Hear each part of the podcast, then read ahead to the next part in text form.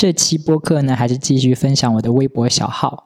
然后这条是二零一二年五月十五日的微博，写的是还没认识我就把他归类成会互相讨厌的类型，结果他好像并不讨厌我。对，就这么简短一句话。你们你们会有这个习惯吗？就是认识一个新的人，然后你第一眼会去判断说这个人，嗯，会是你的好朋友呢，还是说你们就是会不感冒的那种？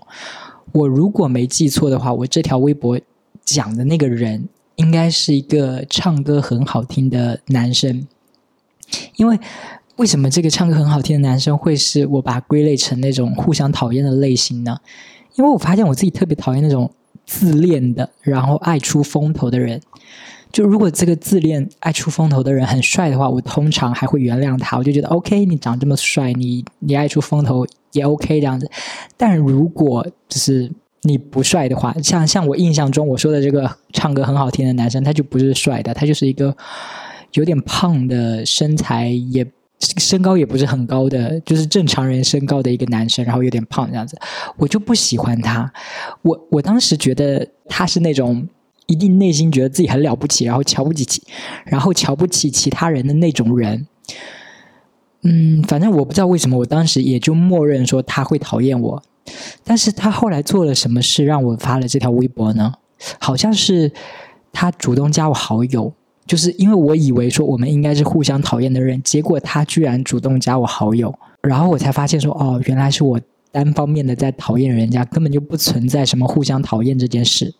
要讲到这件事，我就想关于“讨厌”这个词来有一些别的相关的事情，我就想到了我之前那个宿舍。分宿舍的事情，我大一的时候是住在一个比较旧的、破旧的一个宿舍，然后那个宿舍是八人间。后来我们大二还是大三，好像大二吧，就要搬去新的那个宿舍，就是一个条件更好的，然后有独立卫生间的，但是那个只有六人间。也就是说，我们原来住一个八人间，但是要搬到一个六人间，是我们那呃那一届所有的大一，就是我们那个学院所有的大一都要。经过这个过程，就是因为宿舍楼不够用，所以就是大一新来的时候就是住最差的那个，然后等到那个大二的时候，我们就可以往好的搬，然后最差的那个就是基本上都是八人间，然后我们往六人间搬，这个时候就会出现一个非常尴尬的状况，就是搬出去的那两个人是谁？我们宿就是相当于每个宿舍都要决定说哪两个人搬出去这样子。你想想那个就很尴尬，就是宿舍八个人就是这么讨论说，嗯嗯，然后最后讨论出两个人，就说你们两个最不受欢迎，你们两个搬出去吗？我觉得这好残酷哦，有没有？就是即便人家表面上也不说你是最不受欢迎的，但是人家通知你说，我们觉得还是你搬出去比较好，这这场面就很尴尬，有没有？但但我个人的话，我们宿舍是比较幸运的，因为我们。一开始原来虽然是住八人间，但其实只住了七个人。然后我们当时要搬宿舍的时候，其中有一个就主动提出说他搬出去，他去跟隔壁班的一起做舍友，就是住在一起。所以我们就没有进行这么一个投票的过程，感觉好像那种狼人杀现实版有没有？最后投投票投一个人出去，但我们没有进行这个过程，因为那个人主动说我搬出去这样子。可是。搬宿舍这个事情，在女生宿舍也同样在发生嘛。然后我当时跟当时班上的某几个女生算是比较要好的，然后他们住那个宿舍里面分成两派，就是八个人，八个女生分成两派。跟我比较要好的那个小团体呢，就会嫌弃另一个小团体的某个女生有多么多么讨厌什么的。然后我就，我那个时候小就不懂事，我听那个人抱怨，我就。我听那些女生抱怨，就会觉得啊，你说的对啊，哇，原来那个人那么讨厌呢。然后因为他们这么说，我就跟着讨厌起那个女生来了。我我当时确实也没做什么，我就是在心里默默的讨厌，但是表面上最多就是避免交谈，也别的也没有做什么很过分的事，只是内心就是默默的讨厌那个被说坏话的那个女生。可是我后来发现一件很蠢的事情，就是我不是这么傻乎乎的，就是。跟着他们讨厌那个女生嘛？结果那些说那个女生坏话的那些女生，在被说坏话的那个女生面前，还是像好，还是像好朋友一样的那种交谈，就哇，你吃了吗？你这个裙子很漂亮，什么什么之类。然后那个瞬间，我就发现我真的是个傻逼呢。就是之前有人不是说过什么话吗？类似说不要通过别人的嘴巴去了解另外一个人。我我做的就是这样的蠢事，就是我觉得啊，你是我的好朋友，那你说你讨厌谁，那我就跟着你讨厌谁。嗯，当时觉得好仗义哦，就是我你要跟他势不两立，我就选边站，站你这边是吧？结果这是一个很蠢的事情，他们结果又和好了。所以就是关于讨厌这件事，我就想到这个，我就觉得不要轻易的加入别人的战争。其实他们两个的事跟你没什么关系，你不要就是真情实感你在那边恨个什么劲，结果人家其实根本就没那么计较。我我真觉得我那个行径真的很蠢。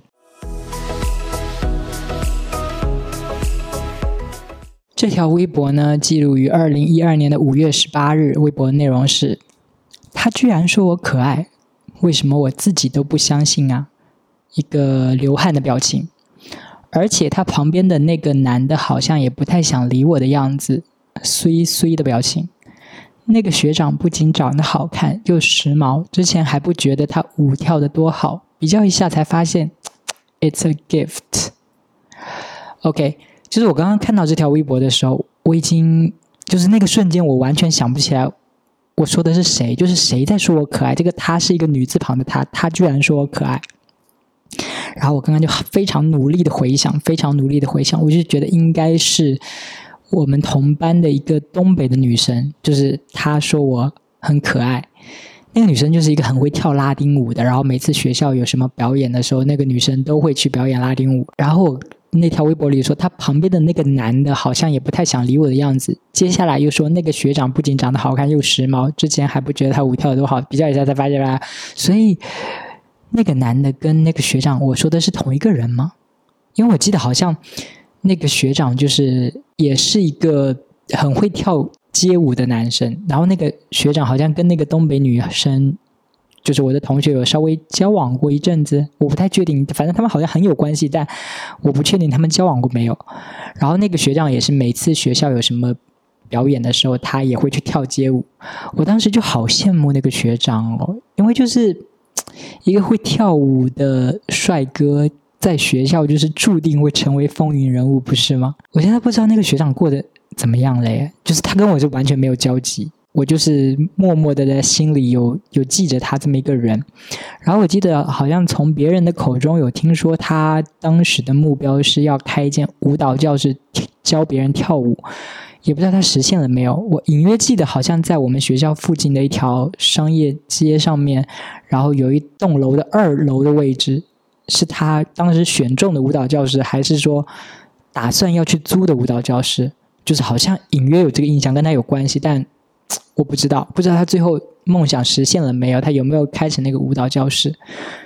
还是说他现在就是已经放弃跳舞了？我不知道。然后，然后我总觉得那个校园风云人物，如果最后变成平凡人的话，那种跌落的心理会是什么样的？就感觉还蛮精彩的那个心理落差。就比如他原来在学校人见人爱，然后结果。他开了那个舞蹈教室，根本就招不到人，然后还得站在街上发传单。他他心里要怎么去应对这个落差？或者是他原本以为说自己开一个舞蹈教室会有很多潮男潮女来报名一起跳舞，然后他就可以组一个队伍啊，拍视频成为网红，去参加比赛什么什么的。结果呢，根本就没有潮男潮女来报名，来报名的都是小学生，然后。他的舞蹈教室就变成托儿所。如果是这个样子，他的内心又是什么感觉呢？不知道呢。哎呀，啊，我真的好喜欢，就是窥探别人的现状。可惜就是跟那个学长完完全没有联系，不知道他的现状是什么，有没有让我觉得很精彩的落差啊？听到我这个人。有点坏，有就不想人家好，不能人家没有落差吗？不能人家就是实现了他的舞蹈教室，而且活得很好吗？对，那对他很好，但对我来说好像就不是一个很精彩的故事，就是。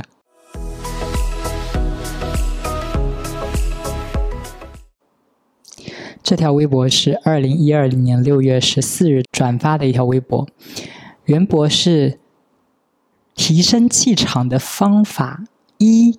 告别小碎步，二闭上嘴，三告别小动作，四挺胸抬头，注意姿态，五眼神放正，六甩掉苦瓜脸，七收起奴相，八不盲从，九不刻薄，十别活在别人的舌头下，做有气场的女人。然后转发词是：女人最重要的就是气场。我当时转发这个干嘛？就觉得自己想要提升气场，觉得自己太畏畏缩缩了。嗯，所以这几个有有哪个让我觉得特别有用的吗？告别小碎步，闭上嘴，闭上嘴吧。可能说太多就会觉得你好像很没气场，像像我这样唠家常，你就不会觉得我很有气场、很有距离，对吧？眼神放正，甩掉苦瓜脸，收起奴相，不盲从。嗯，不盲从倒是很有道理。盲从就是别人做什么，别人说什么流行用语，你也说什么流行用语，就会觉得你这个人啊，蛮蛮接地气的。但接地气是不是一个好词，就看你的追求吧。有些人就不想接地气，是吧？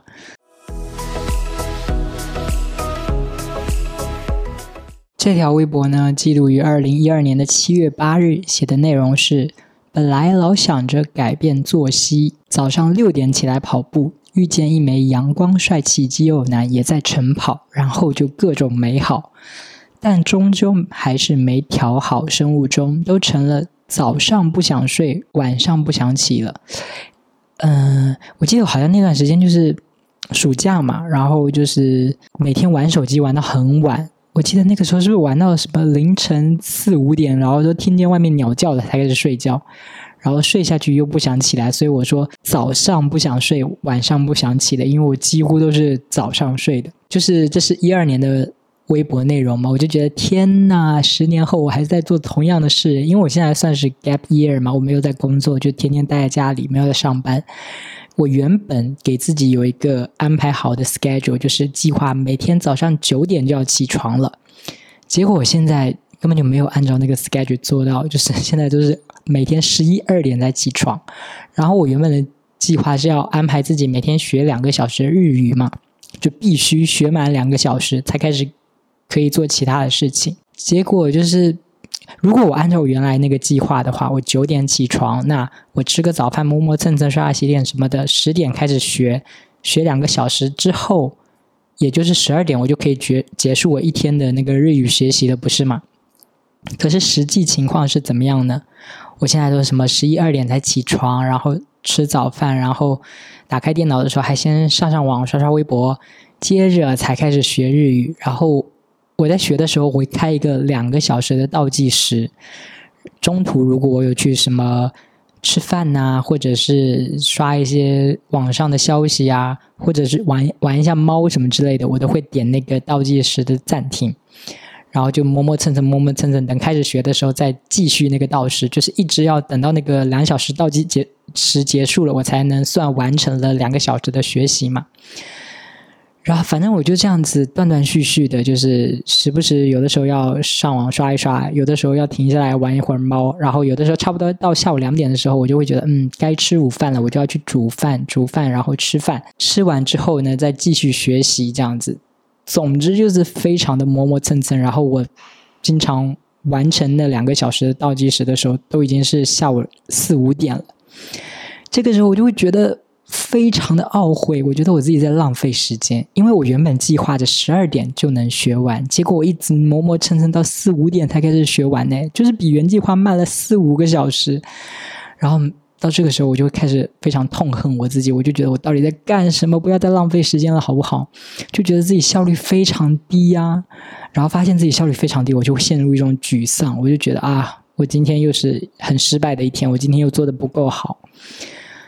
啊，好想要就是能够调整到那个日程表里的所有的时间来做事，想要做一个效率很高的自己。对，一二年的时候想调整就没调整好，现在是二零二二年了，我还在调整啊。然后是关于那个晨跑遇到帅哥的这个幻想，我。我发现我很长一段时间都有这个幻想，要不就是幻想着晨跑，就是我有个很好的生活习惯，我晨跑去碰到帅哥，或者是夜跑碰到帅哥，或者是遛狗什么碰到帅哥。但事实是，帅哥会去晨跑、夜跑、遛狗吗？我觉得帅哥的生活不会这么简单，帅哥可能是 早上就很很晚起，然后晚上要去蹦迪什么之类的，对吧？而且在外面跑步的经常都是大爷，好不好？根本就没有帅哥。帅哥哪有那么闲？帅哥在那边休闲生活，在那边跑步。而且帅哥通常如果有需要锻炼身体的话，也是在健身房里吧？跑步可跑不出八块腹肌，不是吗？所以就是，嗯，我觉得那个时候幻想蛮蠢的，就觉得啊，可以跑步的时候认识帅哥，然后就跟人家谈恋爱，什么 什么鬼？就是，嗯，对，我觉得帅哥才不会有这么健康的作息呢。接下来一条微博是二零一二年七月三十日，然后微博的内容是：我一直在想，跟我一样坚持觉得一定要读大学的人，归根结底是不是都没做好工作的准备？不敢面对社会，先在大学里躲四年。嗯，我当时怎么会有这个想法呢？为什么？因为我这条微博读起来就觉得好像大学没什么必要啊。是因为我当时觉得大学没学到什么东西吗？现在回想起来，确实我也不太记得大学学到什么东西。但我现在没有觉得大学有那么不重要。我觉得大学挺有必要的吧。虽然我也没学到什么东西，但是同样的态度，我会觉得好像是反而去考研的人，我会觉得。就是我写那条微博的时候，我觉得读大学是在不敢面对社会，想在大学里躲。但我现在觉得，好像考研的人才是这个心态，就是还没有准备好面对社会，所以现在研先以研究生的这个身份来躲避那个工作，这样子。哎，我讲这个会不会骂呀？会不会冒犯到很多考研的人？我记得我有跟一个 gay。的学弟谈论过这个事情，他是我学弟嘛，然后他都已经毕业了，工作了一年了，好像就反正就开始工作了，但是他后来还是觉得他想要去考研。我就问他说为什么，他就跟我说，因为他还想要过校园生活啊，他还不想正式面对工作什么的，所以他就是那个考研对他来说就是为了逃避工作，就是还不要正式面对社会的那种，就是为了逃避。我觉得对他来说，他这个 case 是成立的。就是考研是为了逃避，我觉得应该很多人都是吧。虽然这样说起来好像不是很好听哦，但应该很多人都是考研都是为了逃避吧。我就没有听过有人说考研是为了啊，我真的很对科研感兴趣，所以我要去考研。通常他们也不会说是为了逃避，他们通常会说是为了得到更好的工作机会，所以要考研。但我记得我当时大学写毕业论文的时候。我的导师把我安排到另一个学校的一个实验室里面，然后那个实验室里带我工作的是带我去做那些实验的是一些学长学姐，然后那些学长学姐都是那里的研究生嘛。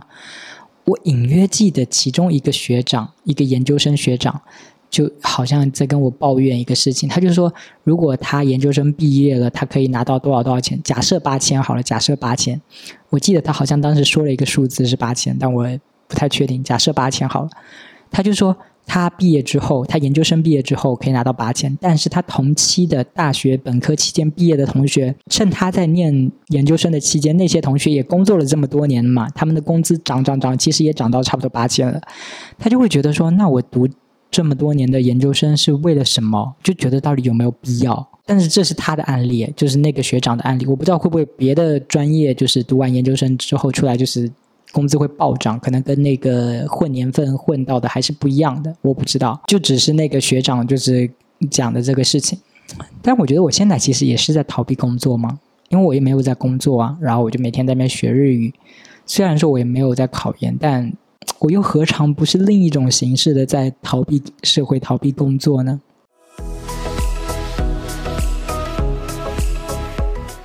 这条微博呢，记录于二零一二年的八月七日，内容我就不念了，因为我觉得有点冒犯。我今天讲我当年怎么敢说这个话，因为我觉得那个话如果现在再说，一定会有很多人搜关键词来骂之类的吧。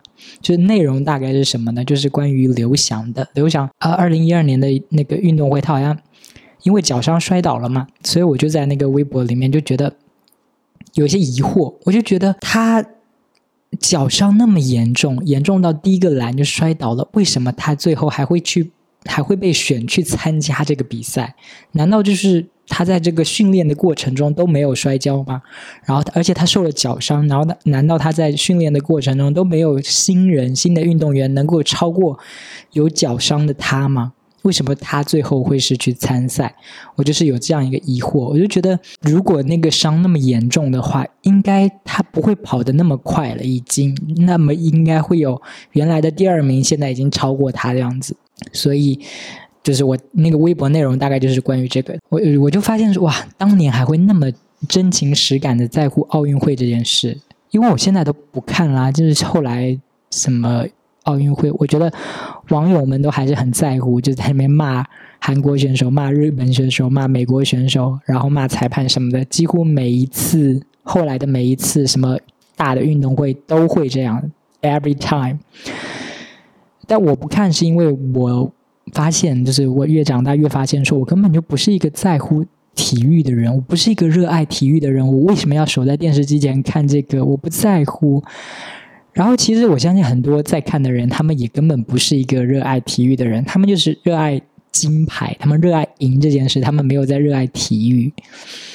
但我发现，我就是一个不热爱体育，也没有在热爱，就是看他们拿金牌这件事，所以我对奥运会这件事就已经完全不在乎了。嗯，是现在状态，但当年还是那么啊，那么在乎。然后这条微博下面是有一个人评论我说啊，他摔倒可能是因为压力很大吧。评论我的这个人是我的一个大学女同学，然后我刚刚看到的时候，我整个头皮发麻，你知道吗？因为这是我的小号，他怎么会评论到我的小号来？我那个时候，二零一二年的时候，还是一个没有出柜的 gay 啊，我，然后他在那个时候就评论了我的小号，我后来在小号里发了很多东西，呃，或者之前也发了，就已经就是蛮明显的袒露自己的形象，就在么说幻想帅哥什么的，我就想说他是不是都看到了？他当年都看到了吗？那他有猜到那个小号就是我吗？因为那个小号我是没有放自己照片，但我不确定说会不会根据一些描述，然后猜出来说这个人就是我，我就有这个怀疑嘛。我就想说他那个时候评论了我，他那个时候会不会知道那个人就是我的小号，那个号就是我的小号？所以我刚刚就去翻我那个大学女同学的关注列表。然后我就松了一口气，他的关注列表里面没有我的小号，可能是他关注了，后来被我给移除了之类的，但我不确定。总之呢，他就是没有我的。那我相信后来的一些吐槽什么的，他可能就是没有看到。不过因为在翻他关注列表的时候，我就顺便就想说看看我的大学同学们，因为他那些关注列表里面有几个我记得是我的大学同学，我就有挑选的点进去看了一下。我就想看看说大家现在都过得怎么样，结果我看完发现说，好多人现在都弃用微博了耶，很多人都是什么零二零二零年或者更早的一七一八年就已经没有再就没有再发任何微博了，我就觉得还蛮感慨的，就是现在可能大家都不发微博的那些人都发到什么朋友圈啊，发到抖音、发到小红书去了吧。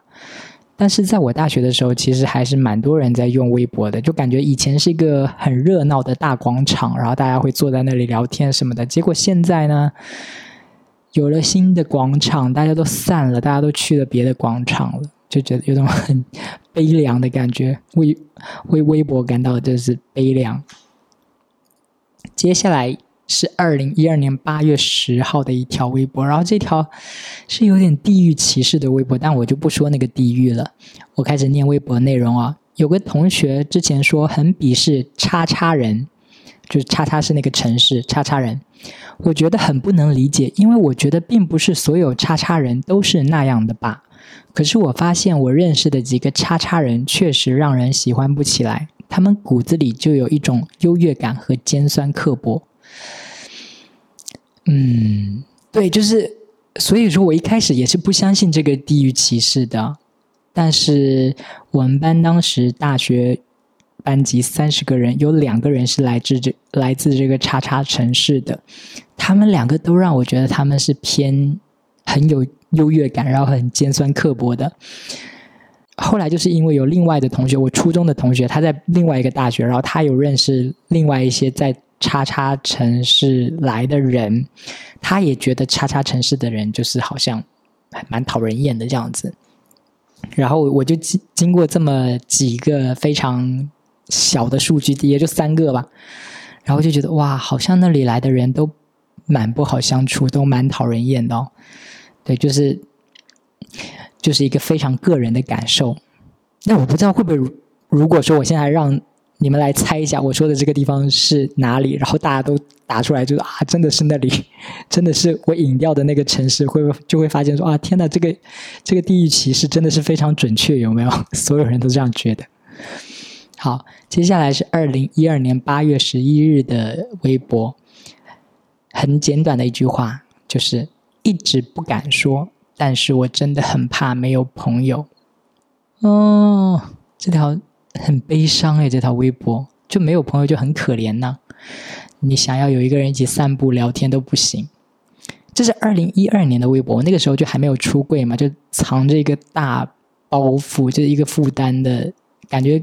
因为你没有出柜，你没有真实的表露自己，所以你就是一个假的你在跟所有人交往，所以就是会有一个隔阂在那儿，就是有点假假的。就我没有办法说我内心真实的感受，我没有办法跟他们说：“天呐，那个帅哥好帅，我好想跟他怎么样。”或者那个。是吧？我就没有办法说这些真实的感受，然后这这种感受我就只能就是自己消化，或者发微博，或者写日记。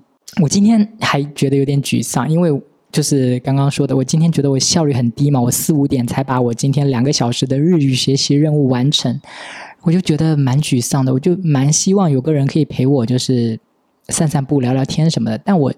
附近住我附近，并没有一个特别懂我的点的朋友。就是有些朋友你是可以约出来去散步、去聊天，但是你知道你跟他的点差蛮多的。就是你们的共同话题是，他可能嗯那些话题你也不是很在乎，然后你想说的事情他可能也没有很想听。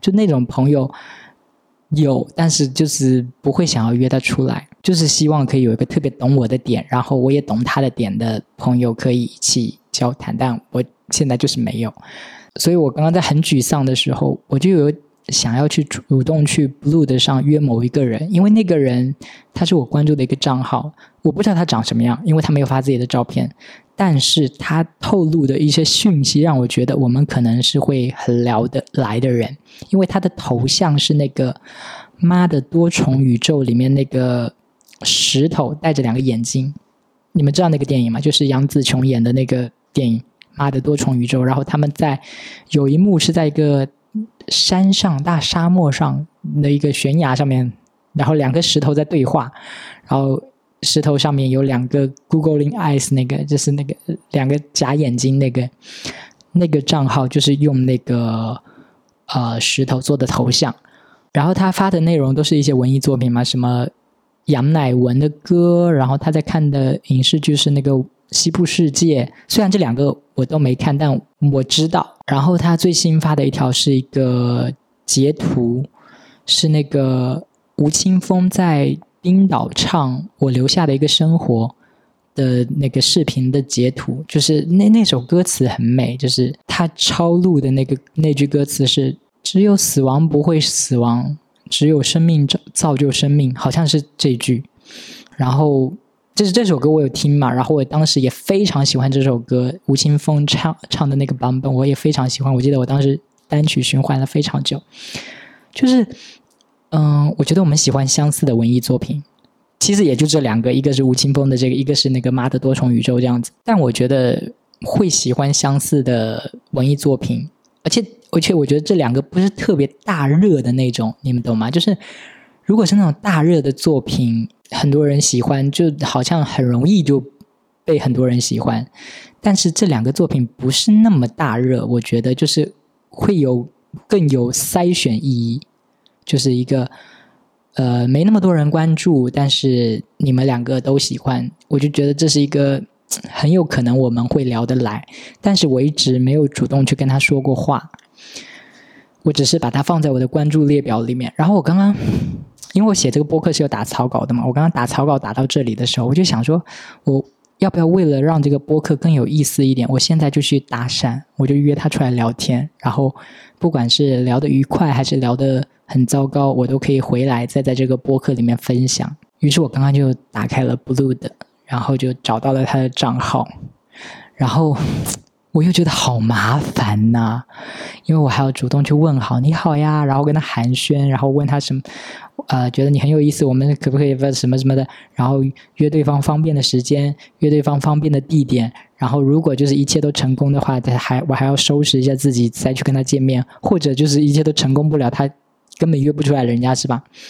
然后又一想到哦天呐，如果要进行这个想要约他出来，还要进行这一大串的东西，我就觉得啊。好麻烦啊，还是暂时没有朋友吧，也没关系。